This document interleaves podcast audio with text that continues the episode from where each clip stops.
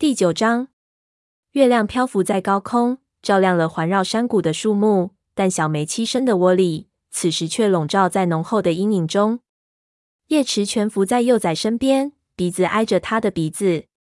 小梅发烧了，鼻子很烫，很干燥，闭着眼睛不住呜咽着。自昨天早上黑莓长和足猫把他抬回营的以后，他就一直没有清醒过来。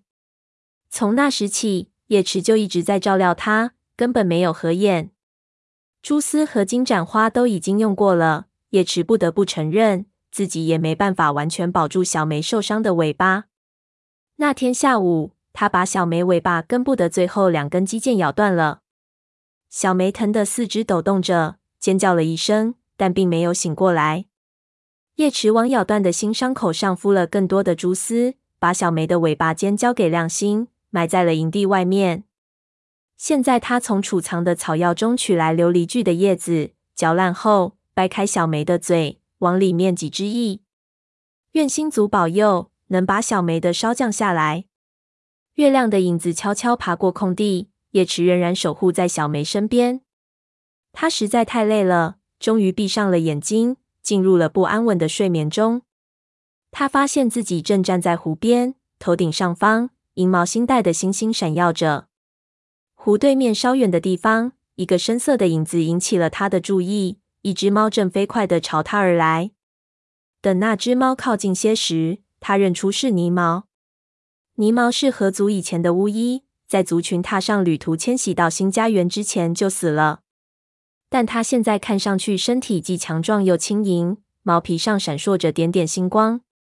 叶池向他低头致意，泥毛。你好，你有什么消息要带给我吗？是的，这位前巫医说道。我想让你给鹅翅捎个信。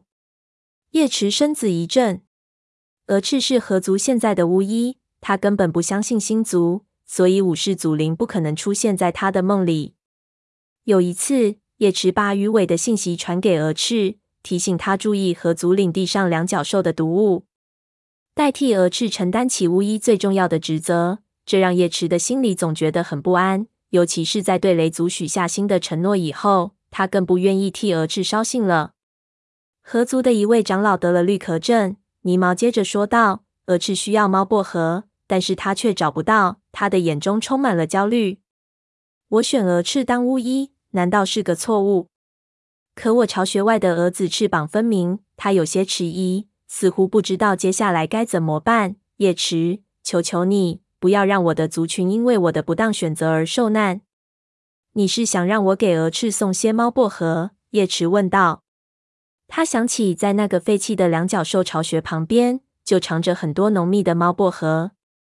不用，在河族领地外面一点点就有很多。但鹅翅不知道。泥毛说道。他必须去河族领地边缘的小雷鬼路，然后朝着与湖相反的方向走。直到看见一排带花园的两角兽巢穴，猫薄荷就在那里。叶池，你能把这些告诉他吗？他张开嘴，发出微弱的啜泣声。叶池惊恐地看着这位老巫医渐渐消失，声音却一直在周围回荡。叶池的眼睛猛地睁开了，看见小梅在窝里拼命的扭动着。疼，我尾巴疼，她哀嚎着。叶池把一只爪子放在他的胸口，让他安静下来，然后往他的嘴里挤了更多的琉璃聚汁。他轻抚着小梅的皮毛，在他耳边发出安慰的呼噜声。他想起泥毛提到那可怕的绿壳症时，眼中流露出的焦虑之情。月亮已经落山了，天空现出了第一缕晨光。叶池勉强辨认得出头顶上方的树木的深色轮廓。我现在怎么走得开去河族呢？他轻声自语道。以前火星允许他去帮助河族，但是这次他有生病的幼崽需要照顾。如果不好好照顾，小梅有可能会死去。而且几天前，叶池曾抛弃过雷族，和鸦羽一起出走。如果他这次又没了踪影，族猫们会怎么想？就算他告诉他们他是帮助蛾翅去了，但他的这种行为。族猫们会理解吗？如果蛾翅仔细去找，也能找到猫薄荷。幸好今晚就是月半之夜了，在月亮池就能见到蛾翅了。到那时，他可以把泥猫的话传给蛾翅，而不用现在离开族群了。叶池继续守护着小梅，却怎么也忘不掉泥猫的那个梦。按泥猫说的去做，会不会也是巫医职责的一部分呢？他叹了口气。当巫医怎么一下子就变得这么复杂了呢？他只是对雷族负责呢，还是要对整个星族负责？如果是要对整个星族负责，岂不是要对星族所照看的所有猫都要负责？我不知道我到底该不该去。叶池心神不宁地说道。太阳已经开始落山，在空地上投下血红的光柱。叶池站在巢穴外面，低头凝视着小梅。现在小梅蜷缩在窝里，睡得很安静。她的烧已经退了，但叶池依然不敢确信她的伤口是不是正在愈合。守了一夜，叶池几乎已经精疲力尽。他觉得自己根本没办法走那么远的路去月亮池，而且他也很害怕见到其他巫医，告诉他们炭毛已经死去的消息。你必须去，亮星说着，把尾巴搭在叶池的肩膀上。有我在。小梅不会有事的。我知道小梅醒来后，我要给她吃什么。叶池知道他说的没错，亮星能帮上大忙，而且需要的草药这里都有。再说了，他还要把泥猫的消息捎给蛾翅。好吧，叶池说道，我会去的，我会尽快回来的，不用担心。亮星安慰他。最后，叶池又检查了一遍小梅的伤口。然后走进空地，朝荆棘通道走去，对正在负责警戒的次长道了声晚安。这次前往月亮池没有炭毛陪伴，叶池感觉很不自在。他希望自己能感受到炭毛的灵魂，却根本嗅不到炭毛那熟悉的气息，也感受不到柔软的暗灰色皮毛拂过他的身体。叶池感到了从未有过的孤独。他走向风族边界，然后顺着小溪往山上爬去。此时，太阳已经落到的平线下，森林里完全暗了下来，到处都能闻到绿叶新鲜的气息。他能感受到脚爪上的露珠凉凉的，想到马上就能蜷伏在满是星光的月亮池旁，与星族共享梦境，他的疲劳顿时就消失得无影无踪。有其他巫医陪着，有星族武士说话，他就不会再感到孤独了。叶池在靠近风族边界的地方看见了风族的巫医青面，青面的前面是影族的巫医小云。他们肯定嗅到了他的气息，正在那里等着。因为等他爬过最后一个缓坡后，一下子就到了他们面前。“你好，叶池。”青面声音低沉地说，“见到你真高兴。我为你们的损失而伤心。炭毛那么年轻就加入了星族的行列，真的让我很难过。”什么？小云大声问道，脖子上的毛立刻竖了起来。炭毛死了。叶池知道，影族巫医还不知道这个消息。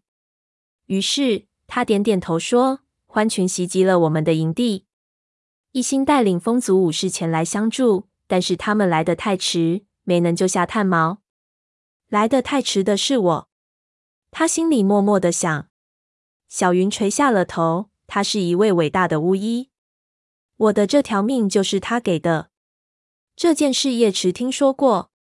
很久以前，疾病袭击了影族，炭毛违抗命令，前去帮助小云和他的一位族猫。小云总是说，就是因为这件事，才让他选择了成为一位巫医。叶池不知道是否应该把真相告诉他们。炭毛之所以会死，是因为自己背叛了族群和巫医的职责。他们会不会也像他一样？把炭毛的死归罪于自己的失职，但是他发现青面和小云的眼中除了同情，什么都没有。他知道，如果他真的说出了这件事，虽然能减轻自责，却只会增加他们的悲伤。你一定很想念他，青面轻声说道。但你会是一位出色的继任者，希望如此吧。叶池有些不自然的说道，喉咙哽咽的几乎说不出话来。我永远都忘不了他，也忘不了他教会我的一切。他们一直往山上攀爬着，同行的巫医走在他的两侧，似乎是想分担他的痛苦，并且带给他力量。叶池本来想问问青面亚羽怎么样了，但他知道自己不能这么做。你必须停止想念他，他心中暗暗说道。此时夜幕已经降临，叶池在荒原的凸起处停了下来，回头看着照着远处湖泊的半月，没有蛾翅的身影。叶池嗅了嗅空气，也没有发现它的气息。你们在路上看到蛾翅了吗？叶池问其他巫医。青面摇摇头，我也没看见它。他从来不从影族领地那边经过。小云说道。不过不用担心，他以前也来晚过。叶池知道这话不假，但他十分清楚合族的事情。蛾翅要照顾患了绿壳症的长老。不知道他是不是因为这个原因才不能来？没准绿壳症已经扩散开了，而蛾翅却没有能治疗绿壳症的猫薄荷。当叶池和其他猫抵达奔腾的溪流跟前时，依然没有看到蛾翅的影子。于是叶池往上跳着跑到星光闪闪的溪水边，然后钻过环绕着山谷的灌木丛，心中期望他的朋友已经早到了。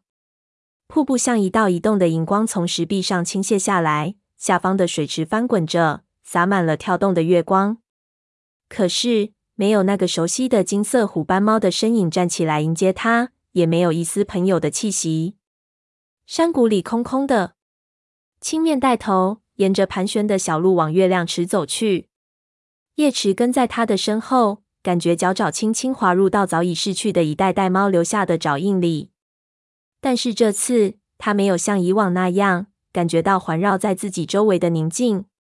他太担心鹅翅和河族了，也很害怕在梦里见到泥毛时，他会责备他没有把信息带给鹅翅。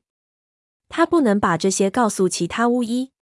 他挨着他们，在水池边蜷伏了下来，伸长脖子，舔着冰冷的池水。那种冰冷似乎进入了他身体的每一个部位，冻住了他的四肢。让他觉得自己变成了冰猫。他盯着翻腾的水面出神。等水面渐渐平静了下来，叶池隐约看到有数不清的猫的倒影，那是围绕在他周围山谷中一排排猫的倒影。他抬起头，看到蜷伏在他身体两侧的青面和小云一动不动，已经深深的进入了梦乡。月亮池周围的灌木丛中，山谷两侧都是隐隐发光的星族武士的身影。不远的地方，有一处伸到水面上的悬崖，长满了苔藓。一只原本蜷伏在上面的蓝色猫站了起来。叶池认出这只猫正是蓝星。欢迎你，雷族前族长说道。星族欢迎你成为雷族的新巫医。月亮池周围的星族猫群里传来一阵低声的祝贺声。叶池看到鱼尾坐在一只美丽的银色猫的身边。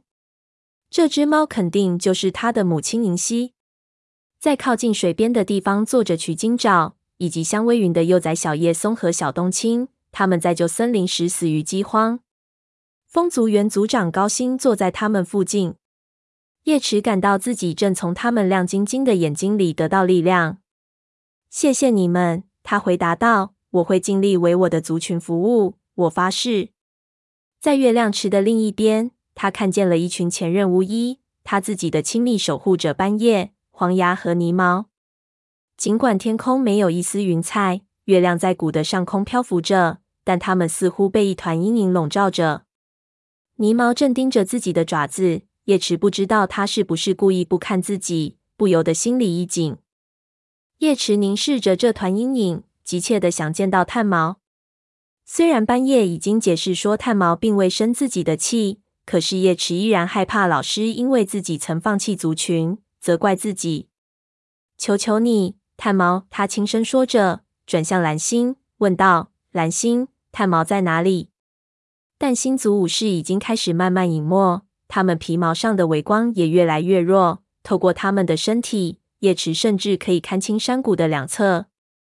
有一个心跳的时间，他们如同岩石上的一层薄冰一般闪耀着，接着就消失了。蜷伏在月亮池边的叶池眼睛一眨，醒了过来。他站起身，伸展着冰冷发麻的四肢。他旁边的小云也坐起身来，开始用一只爪子洗脸。青面则飞快地舔梳着弄乱的皮毛。他俩都没有提起在梦中见到了什么。我昨天出去时，在垫脚石的上游发现了一大丛水薄荷。他们沿着小路爬出谷地的时候，轻面告诉叶池：“你或许想采一些，那些草药够我们两个族群用。”谢谢，叶池说道：“这种草药治肚子疼最好。”前几天我看见一只身上有姜黄色斑块的白色猫在采集金盏花。轻面沿着山坡往下走时，继续说道：“它是亮星吧？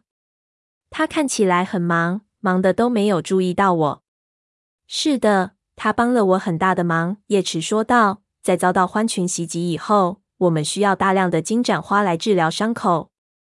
小云点点头，感谢星族。我们在影族领地里还没有见过獾。他说道。雷族受伤的猫没事了吧？需要帮忙吗？叶池突然有些好奇，如果黑星听到小云主动提出要帮助敌对族群，会说些什么呢？幸好他可以明确的拒绝小云。不，谢谢，我们雷族没事了。叶池回答道：“族猫的伤口都快愈合了。”山丘之上还没有露出曙光。叶池心想，自己还有时间把尼毛的消息捎给蛾翅。但如果他回到石头山谷时太晚了，族猫们会怎么想？他以前抛弃过他们，他们现在希望看到他全身心服务于族群。更何况，他越早回去给小梅做检查越好。还不仅仅如此，如果他要去合族，就要经过风族的领地，那么很可能就会碰到鸦羽。叶池顺着小溪一直往下，进入了雷族领地。他甚至没有朝风族所在的荒原看上一眼。他生命中的那一段经历已经结束，他也绝不会走回头路。他是一位巫医。有着与星族武士同行的力量，这是他从不接近其他猫的绝佳理由。他走的是一条不同的道路，一直以来都是如此。只要他能尽力把精力集中在自己的职责上，他对鸦羽的那段感情就会慢慢消退。到时候，对他来说，鸦羽就与其他猫没什么不同了。